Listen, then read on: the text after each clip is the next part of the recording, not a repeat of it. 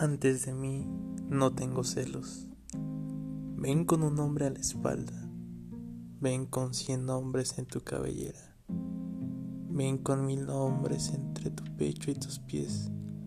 Ven como un río lleno de ahogados que encuentra el mar furioso, la espuma eterna, el tiempo.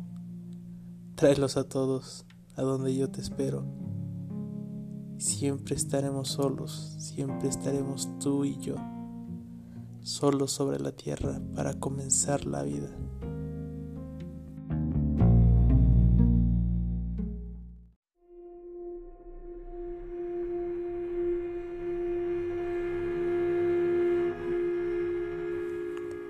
Tengo en la piel marcas antiguas, cicatrices que no curan, heridas que nunca dolieron hijas de la inocencia, rastros de manos amadas, olvidados golpes de manos crueles. Estoy marcada por besos y caricias, por insultos y desprecios, por amores y humillaciones.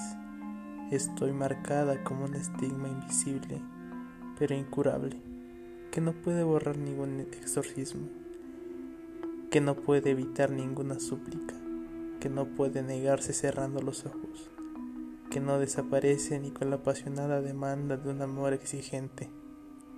Tengo la piel marcada, pero solo soy como la arena de la playa, que se muestra lisa, suave, limpia, nueva con cada ola que la besa.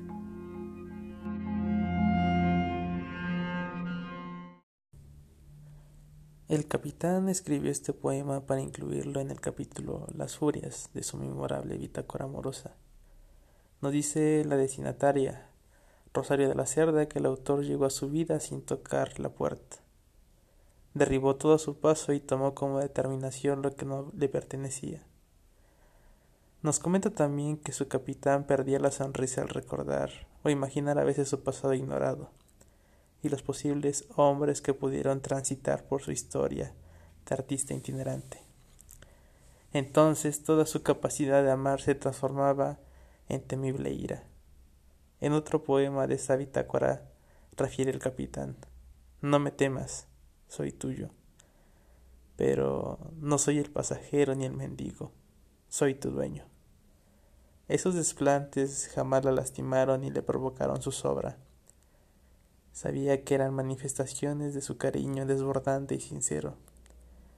En el presente poema vemos al capitán en actitud conciliadora, a pesar de sus celos.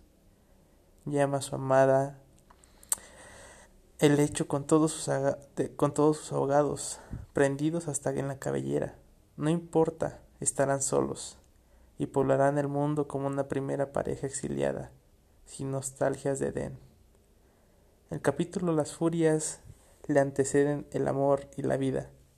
Este, este entrañable diario de navegante concluye con un epitalamio y una carta en el camino. La musa que inspiró estos poemas era en realidad Matilde Urrutia. Rosario era un seudónimo. El capitán era Pablo Neruda y la bitácora se titulaba Los versos del capitán un libro de poemas de amor que se publicó anónimo durante sus primeros once años, del 1952 a 1963. Las razones ya se han expresado.